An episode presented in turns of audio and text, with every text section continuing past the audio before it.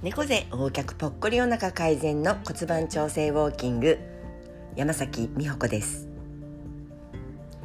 骨盤調整ウォーキングでは歩く時に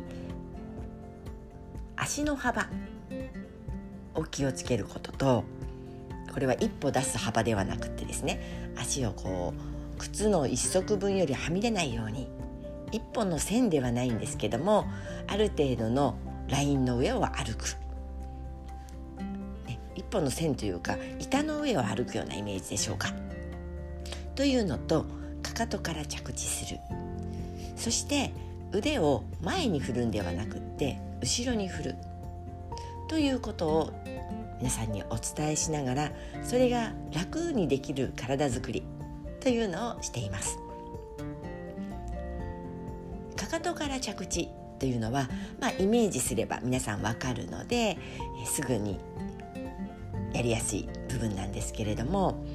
足の幅ね、この一本の線の上というか板の上のような、まあ、足の幅分の中で歩くという行為は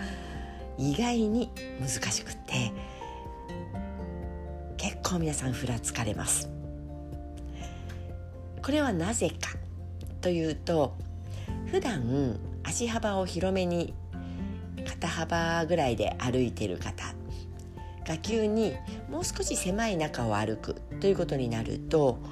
足の裏がねちゃんとそれを支えられるような使い方をしていないのでいきなり狭いところを歩かされたい感じになって本当にあの平均台の上を歩いてるような、ね、手を広げないと歩けないそんな方もいらっしゃるぐらい意外に難しいんです。で鏡で見ながらやっていくんですけれども一見できてるように見えてもやはり足の運び方どこの道を通ってそこに足を持ってくるかっていうとかねそこも内ももの力がちゃんと使えてないとまっすぐに足が出てこないので外から回してきたり上半身が足はちゃんとねその中に入っていても上半身が揺れてしまったりとねいろんなとこの筋肉がね使えていないとこれって難しいんですよね。でそれよりももっと難しいのが手を後ろに振るということです。もう本当にねこれはできてるつもりでも動画に撮ってみると後ろに触れてる人はねまあほとんどいないっていうぐらい姿勢が正しくないと腕って後ろに触れないから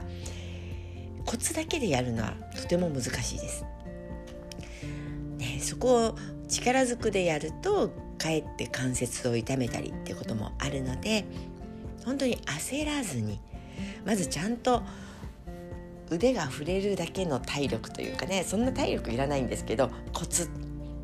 いるんだよねなので後ろに手を振る時に肩甲骨周りがちゃんとほぐれていることとあと二の腕を使っていく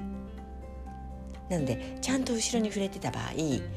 腕の後ろ側がちょっとね痛くなるというかあっつったなっていう感覚が残るはずなんですけれどもそういうところもあのできるようにしてから腕を後ろに振ることをやると本当ね痩せやすくなるんですよ。これは私自身が体験したことなので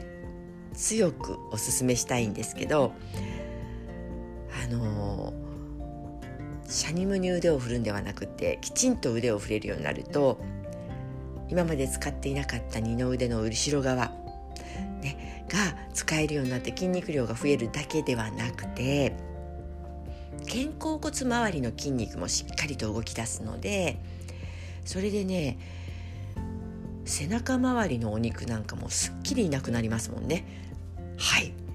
これはね身につけてほしいなと思うんですけれども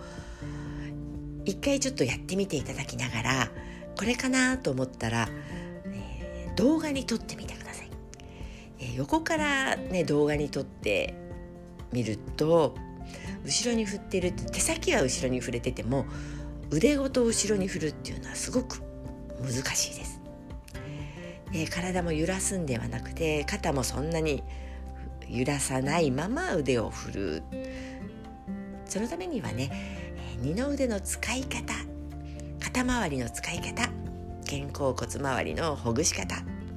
そういうところを先にやっておくとすごく楽にできるようになります。是非ねそういったコツも掴んでいただくためにレッスンにも来てほしいなと思っております。骨盤調整ウォーキング山崎美穂子でした。